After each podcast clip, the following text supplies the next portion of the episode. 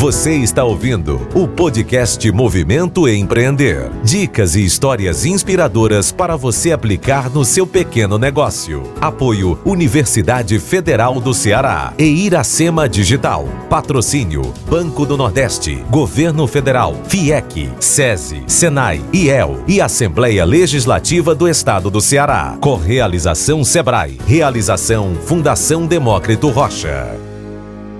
Olá, está começando mais um podcast Empreender. Seguimos em 2021 trazendo informação de qualidade para ajudar você, micro e pequeno empreendedor, a alavancar seu negócio. Neste podcast, além de dicas, você confere histórias inspiradoras de gente que apostou no sonho de empreender. Para ter acesso a todo o conteúdo do projeto, é só acessar movimentoempreender.com. Bom, na era da digitalização de tudo, muitos negócios já nascem nesse ambiente, como é o caso, por exemplo, das startups, que já ganharam espaço para chamar de seu nos ambientes de negócios mundo afora. Mas quais são os desafios dessas empresas? É mais fácil nascer no digital?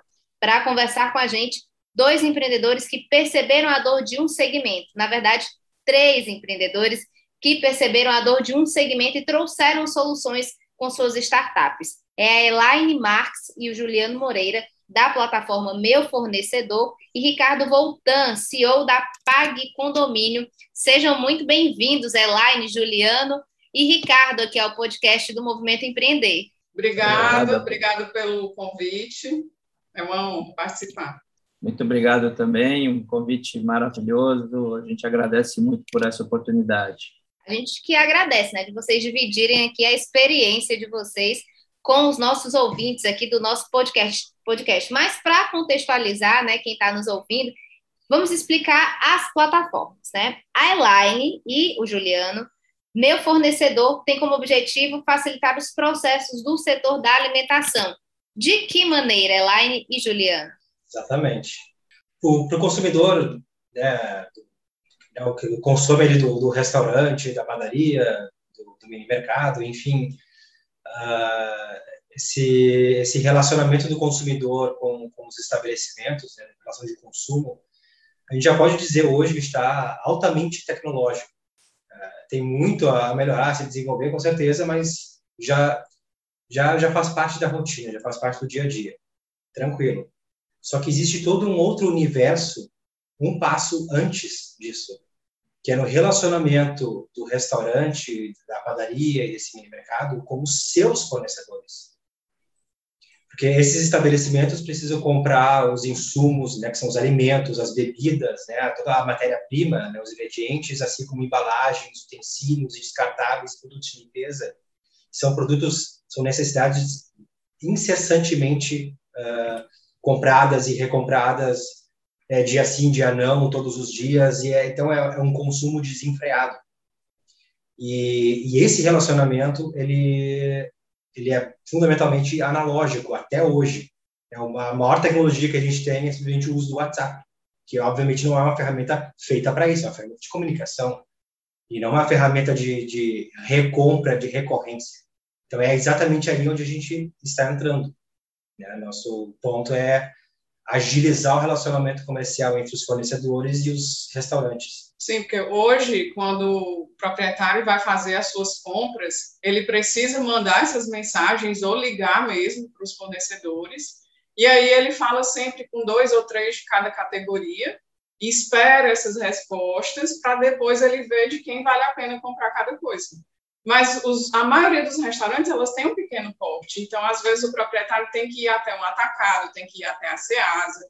Isso demanda muito tempo, porque ele vai se deslocar, ainda mais com a gasolina, né, com, com o valor que ela está. É, acaba tendo um custo alto. E eles despendem, assim, um turno ou um dia inteiro. E a ideia da plataforma é que ele consiga ter todas essas informações em um só lugar e o que ele levava quatro, seis horas ou um dia inteiro para fazer, ele consiga fazer em poucos minutos. Muito bacana. Qual a área de atuação de vocês, Juliano e Elaine? Eu sou engenheira de alimentos, então já trabalho nesse setor fazendo consultoria e trabalho desde 2001, né? Então, a gente vinha sentindo já, sempre tentando ajudar muitos é, proprietários que, que eu faço consultoria, dizia, ah, eu estou precisando de um fornecedor, o meu me deixou na mão. ah, onde é que tem contato disso? E aí a gente foi percebendo essa necessidade. Sim. E eu hoje já não sou mais, mas eu era consultor em gestão empresarial para bares e restaurantes. Em determinado momento eu me dediquei apenas a esse setor e a, a perspectiva sempre foi exatamente a mesma, com uma, uma outra visão sobre o food service, mas igualmente tendo a mesma perspectiva que ela tinha, né? Que é Assim, como é, como é que pode algo que é, é, é, é, incessantemente é repetitivo e ao mesmo tempo ainda é tão arcaico, é tão simplório? Como, como, é que pode né, existe uma confeitaria que só compra chocolate de, de, de de determinada marca, de determinado volume? Se, se aquele distribuidor que atende ele eh, faltar, assim, como é que não tem hoje até hoje uma forma de, de, de encontrar uma alternativa?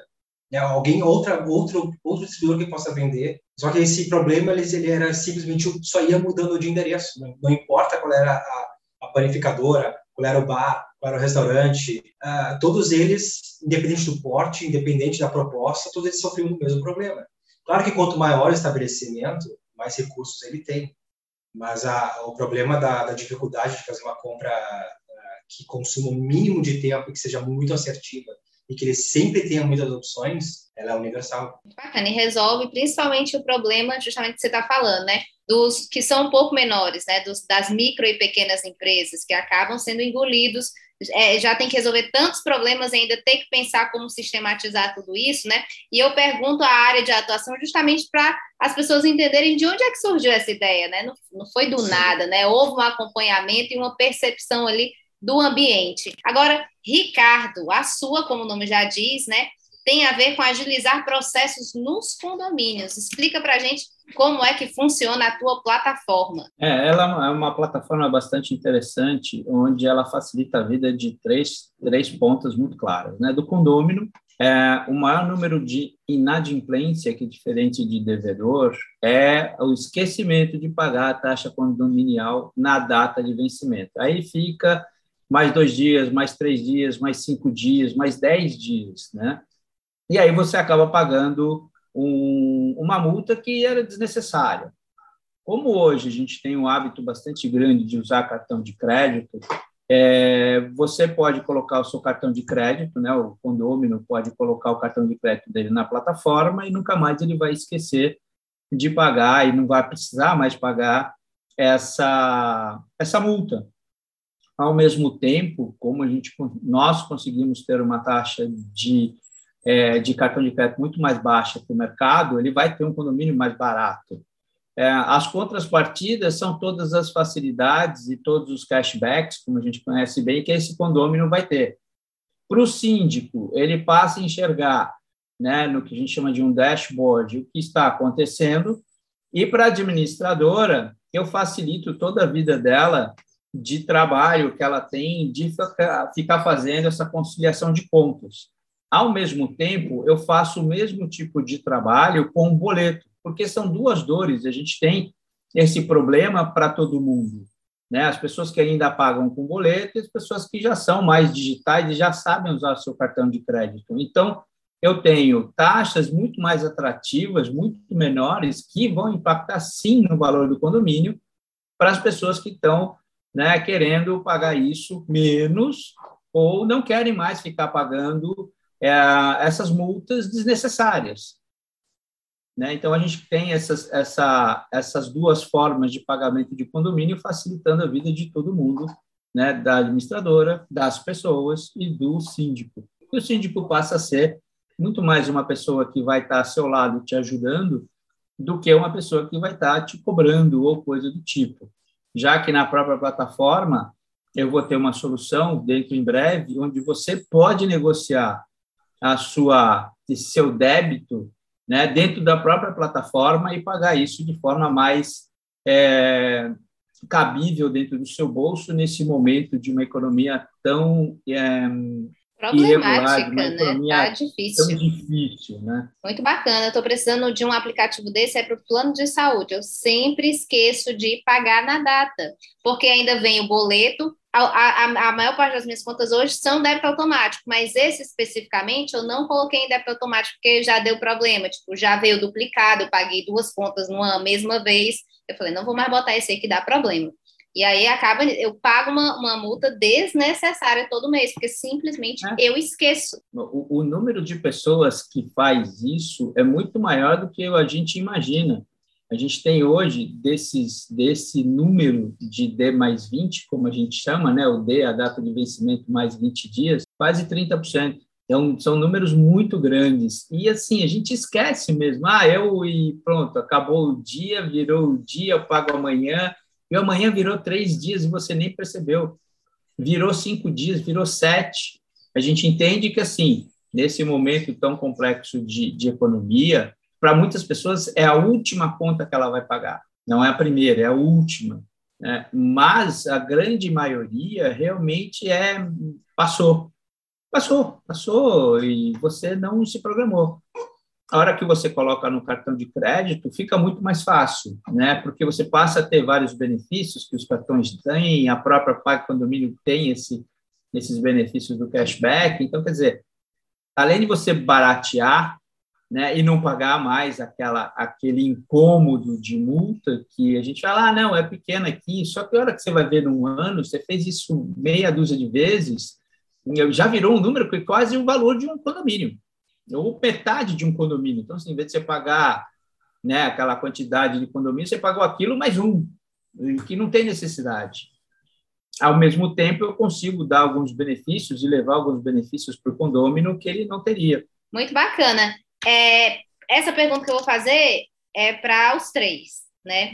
É que é justamente a gente entrando já na nossa temática, né? Sobre as startups, sobre esse nascer no digital. É mais fácil já nascer nesse ambiente digital? A gente acompanhou aí, principalmente na pandemia, agora na pandemia, né? Que os pequenos negócios que é, tradicionais, né? Que ainda nem tinham tanta presença digital assim, tiveram que correr atrás do aspas prejuízo de ainda não ter essa presença forte. Nascer é, é, no digital, quais são as vantagens? Vocês acham que é mais fácil nascer no digital? Ou não, né? Tem algumas complicações, mas queria. Depois a gente vai para as complicações. Eu quero saber se é mais fácil, quais são as facilidades de já do seu negócio já nascer nesse ambiente.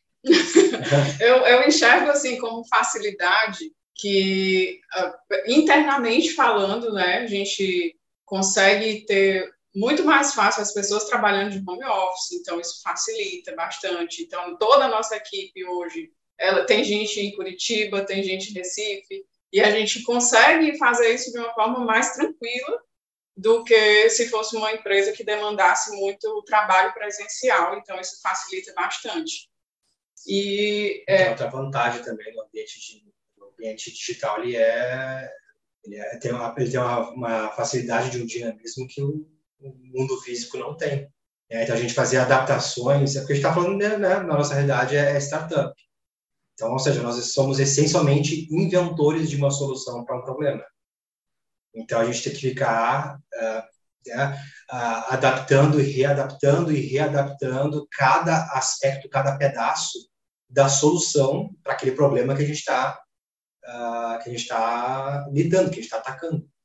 Então, no ambiente digital, é, é muito, não precisa que é fácil, mas né, existe uma, uma, uma, agilidade que ela é simplesmente é inviável no, no, mundo físico. Sim, tanto que a gente já vinha trabalhando no meu fornecedor há alguns anos, mas a gente iniciou com um catálogo que reunia vários fornecedores e só tinha os contatos, e aí a gente foi vendo que só aquilo não era o suficiente, então a gente foi evoluindo, né? Então facilita assim a gente ir percebendo e a gente rapidamente consegue identificar o que precisa mudar, assim como hoje, né? A gente lançou tem três meses, e aí a gente percebe que tem um botão que as pessoas não estão entendendo, então a gente vai lá e muda o rótulo. Isso é, é bem mais ágil, né? A gente vai sentindo a leitura do usuário e a gente vai, é, por outro lado, já reagindo. Esse é o lado bom. Ricardo. É, O, o, lado bom eles colocaram, né, é a facilidade de todas as pessoas estarem cada uma em um determinado lugar. Então a gente tem gente em Brasília, gente em São Paulo, gente em Sorocaba, tem o, o time está espalhado pelo, pelo país inteiro quase. Né? Então isso facilita bastante. É, também fazer os ajustes, né, pivotar, é, fazer spin-offs, to, todas essas, essas sistemáticas que te permite o universo digital fazer rapidamente essas tomadas de decisão realmente ajuda muito, né? As, as desvantagens é muito as questões mesmo do nosso dia a dia, quanto consumidores, quanto pessoas, né? Essas adoções das novas tecnologias, elas se tornaram muito mais orgânicas porque a pandemia acelerou esse processo, mas ainda assim é, requer um, um, uma certa cultura, um certo entendimento, né? Então, tem ainda alguns, é, algumas dificuldades. Né? Alguns entraves, de... né? É, é tem, tem os entraves culturais, não tecnológicos. Com relação à tecnologia, não existe entrave. O que existe entrave realmente são as culturas e a cultura do brasileiro. Quando a gente fala de condomínio, ainda é uma, uma, uma taxa, uma, uma conta que na nossa, na nossa cultura, no nosso dia a dia, na nossa cabeça, ainda é um papel que eu vou no banco, que eu pago isso, ou eu abro o computador. Então, tem um processo de aculturamento ainda bastante é, complexo, porque especificamente esse segmento, ele não avançou em comparação a vários outros, inclusive o food service, quanto poderia. Se você olhar o que a gente fala hoje de mobilidade, de educação, do food service, é, de energia, tudo está muito acelerado, muito avançado. Né? Mesmo os bancos. Né? É, entretenimento. Tá os bancos, eles se desenvolveram muito. Os bancos digitais estão aí muito já, agora operações de, de, de investimento, usando inteligência, entendendo como, como é o seu perfil para te dar a melhor sugestão de, de investimento. Agora, quando a gente fala de condomínio, ainda temos uma, um, um movimento para ser feito, tanto que sim, você vê, a gente também trabalha com boleto, trabalha com cartão, mas trabalha com boleto, porque ainda é uma cultura do brasileiro. Né? Ainda é uma coisa que a gente não inovou. A, a inovação ela está muito mais lenta do que o restante do que nós temos no nosso dia a dia né? Não, não precisamos entrar na área da saúde específica, mas dentro do nosso entorno, no nosso dia a dia, do que a gente faz, de tudo, ela ainda é uma que está já ali no fim da fila. E isso tem ainda um desenvolvimento cultural que não é difícil, não é difícil, mas ainda é cultural. Sim, complementando aí o que o Ricardo falou, e a gente pode dar um exemplo bem concreto, porque nós tentamos lançar a plataforma bem pouco antes da pandemia, e aí logo em seguida ela começou, a gente recuou. É, três meses antes. Isso, e aí é, quando a gente tá, a gente primeiro tem que abordar o fornecedor para ter todo um catálogo e só depois, né, chegar no usuário. Então a gente ouvia muito assim dos fornecedores, ah não, não quero colocar meus preços, ah meu concorrente vai ver, ah, não, as pessoas não querem negociar assim. Ah, não, elas precisam da ligação, do olho a olho. Enfim, então a gente teve bastante resistência, apesar de, de ter tido alguma adesão. E aí, quando começou a pandemia, a gente continuou, a gente recuou, mas é, pensamos assim: vamos enxugar, mas vamos trabalhar para lançar novamente e aprender aqui com as coisas que precisavam ser ajustadas. E fizemos assim. E aí a gente lançou esse ano, e antes né, de lançar, tivemos que cadastrar os fornecedores, abordar novamente, e a reação foi completamente diferente.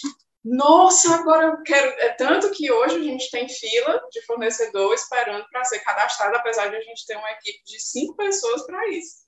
Então, porque eles entenderam que é, não tem como voltar, né? É vital estar digitalizado muitos dos fornecedores que a gente contactou e, e, estão hoje conosco, eles nem existem na internet. Nós passávamos na rua, tirávamos foto. Hoje eu já fiz isso, Sim. inclusive. Eu passei por um caminhão de hortifruti, tirei foto. Nossa, ele não, não, não existe no Instagram, não está no Google. E aí a gente aborda, pega o catálogo dessa pessoa, digitaliza, faz uma loja virtual para ela e ela passa a ser encontrável, né?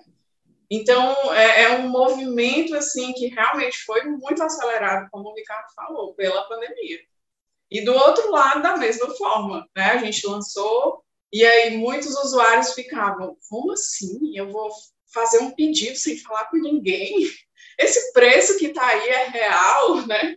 A gente ainda sente isso, que as pessoas ficam suspeitando. Os fornecedores às vezes recebem pedido, aí vêm falar com a gente, esse pedido é para eu entregar mesmo? Sim. Não sabe, não sabe nem o que fazer. Né? É, então, assim, é, essa, esse choque cultural é muito, é muito alto, assim, é, as pessoas não acreditam mesmo. Acho que esse é o principal entrar, o principal gap hoje, né, digamos assim, de, dessas empresas do ambiente digital, ainda, apesar de, como vocês todos concordaram, né, de a pandemia ter acelerado esse processo, acredito que, que pudesse ter sido mais difícil, né, vocês terem lançado essa plataforma antes da pandemia, essa desconfiança seria ainda maior, porque a pandemia Sim. trouxe essa sensação de urgência, ó, se a gente não fizer isso aqui digital, a gente vai, vai morrer, né, a empresa vai fechar as portas, então, a, a, a, vocês acreditam que os negócios que nasceram nesse ambiente digital foram, de alguma maneira,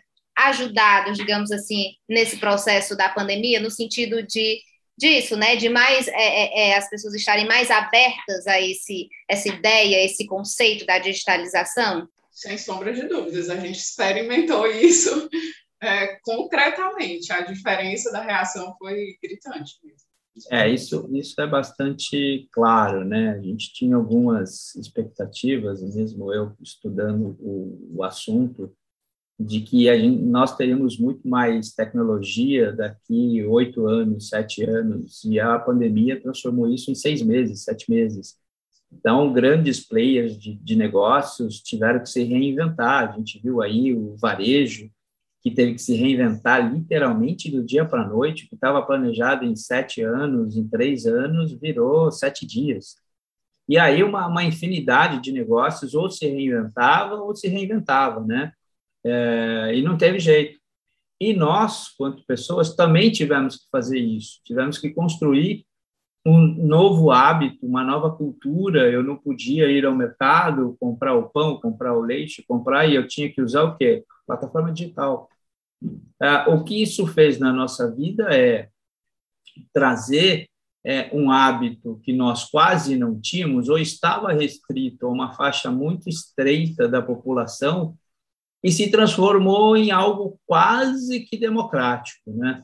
De tal forma que todo mundo hoje ah, entende que, ah, se eu não for para o digital, ou se eu não fizer algo, que no digital eu compro algo mais fácil, mais barato, menos complexo, ou é, que me dá menos trabalho, e se a gente colocar na mesa as questões de, de, vamos lá, de combustível que a gente tem hoje, esses custos que a gente tem da mobilidade, ah, e isso facilitou demais a hora que eu pego na minha mão um aplicativo, seja ele qual for, o, o deles, ou de, de, pagamento de conta, ou do que quer que seja, e resolvo no conforto da minha casa a hora que eu quiser.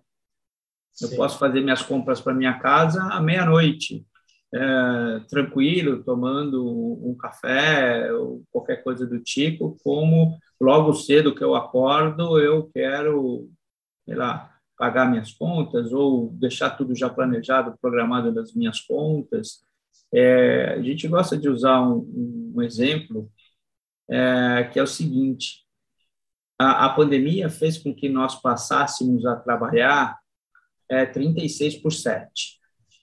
Né? A gente fala, ah, 24 por 7, mas ainda era algo muito volátil.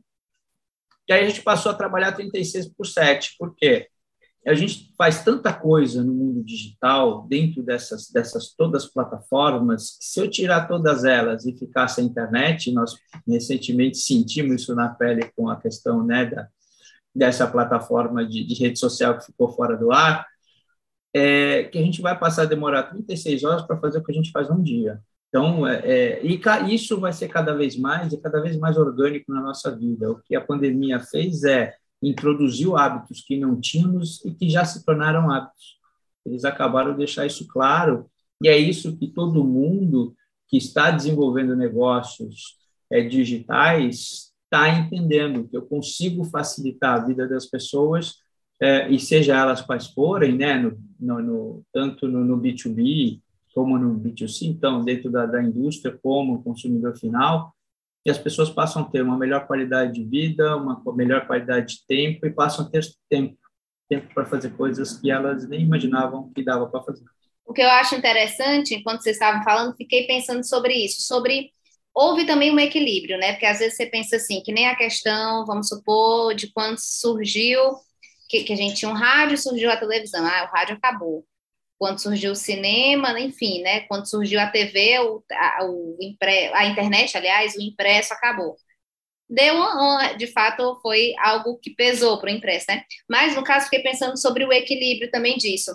É, a internet, a, a, digitalização, ela veio é, é, é agilizar processos também. Porém, Sim. o tempo que a gente ficou trancado dentro de casa criou uma outra urgência que foi do encontro ao mesmo tempo, né? Por exemplo, na pandemia, tipo, eu nunca tinha feito uma compra na internet no sentido de sapato ou roupa, porque eu achava que não dava certo não, que ia chegar errado, que eu ia ter que trocar, que ia ser só estresse.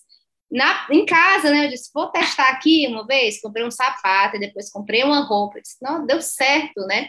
Porém, aí as pessoas, ah, vai todo mundo passar a comprar só assim, ninguém vai mais no, no na, na, loja. Só que a pandemia também trouxe uma outra urgência do encontro, né? Que do mesmo jeito que você percebeu que dá para fazer no digital, você também tem a, teve a urgência, sentiu a urgência de estar no presencial também. Então, uma coisa não matou a outra. Por isso que os negócios precisam estar em todos esses ambientes, né? No digital e também ter alguma forma física de você se conectar com o seu cliente, né? Ou seja, abarcando os dois lados, né? Não foi nem só um, nem só outro. Quem estava só no off teve que ir para o digital, quem não foi acabou fechando as portas, muitos deles, né? E no digital tem que ter essa presença também, porque algum fornecedor, algum cliente, aliás, no, na ponta, como o Ricardo colocou, vai querer o boleto, por exemplo, né? Ainda vai pensar na dinâmica do boleto e, está tudo bem. A gente está quase finalizando aqui o, o, nosso podcast, que a gente já passou muitíssimo do, do tempo, mas eu queria finalizar com dicas, né? Vocês aí que já nasceram nesse ambiente digital, hoje tem muita gente visando, pensando, é, ai meu Deus, qual startup eu vou criar, né? Para onde que eu vou, qual segmento? Que dicas vocês que já experimentaram aí diversas possibilidades nesse ambiente digital, vocês deixam para esses empreendedores que estão pensando em investir aí, em criar uma empresa, fazer sua startup, ou seja, essas empresas que já nascem no ambiente digital? A minha dica é não desista. porque a gente acha assim que ah, eu tive uma ideia, ela é maravilhosa, eu vou faz, desenvolver e colocar no ar e ela por si só vai funcionar. E não é assim que funciona, né? Então a gente já está trabalhando quatro anos, a gente realmente precisou dessa persistência para não desistir e a gente precisou também ter a, a mente sempre aberta para mudar o que fosse necessário. Então acho que não desistir, né? Mesmo é, você lançando e vendo que não foi aquilo que você pensou, porque a gente tem uma perspectiva, quando põe no mercado, você se, se depara com uma outra realidade que você não estava prevendo. Então, não desistir e ter essa mentalidade de estar tá, tá sempre aberto para ouvir o usuário, é, eu acredito que é bem, bem válido. É, tem, que ter bastante segurança sobre o, sobre a, o problema. Né? Que é, o ponto também é que muitos uh, muitas startups acabam se agarrando é a, a, sua solução. Não é a solução, né? É o problema, porque olhando para o problema constantemente, sempre olhando para ele, a solução é que se adapta. Porque quem está dando o problema é, é aquele que você quer atender, que é o seu usuário. É o usuário que tem que dizer se o problema, você está olhando para o problema, a solução que você está entregando para ele, é, de fato vai, vai, tá, vai trazer o alívio assim, que é, é, é, é relativamente sutil, né? Porque a gente, está construindo uma solução. Então, claro que eu tenho que olhar para a solução. Sim, você tem que olhar para a solução, mas pensando que ela ela ela está fazendo sentido para o problema e não então, a, a, paixão pelo trabalho não pode estar na proposta, no sistema, na, na, no aplicativo. Sim, tem que estar na, aquele problema lá. Eu quero ver ele sumir. Então, eu tenho que olhar para o problema, para o usuário, para a vida dele, para a rotina dele. Por isso que o Ricardo fala, ah, tem que ter o boleto. Ricardo. É, eu, eu, eu já dou aí algumas, alguns pontos um pouquinho diferentes, mas muito complementares ao deles. É, tenha conhecimento de gestão, tenha conhecimento do, do mercado que você vai atuar e como você vai gerenciar, como você vai cuidar desse seu negócio. É, tenha um plano de negócio. Né? Você pode até não saber fazer direito, mas tem muita ferramenta gratuita na internet que você consegue desenvolver um plano de negócio.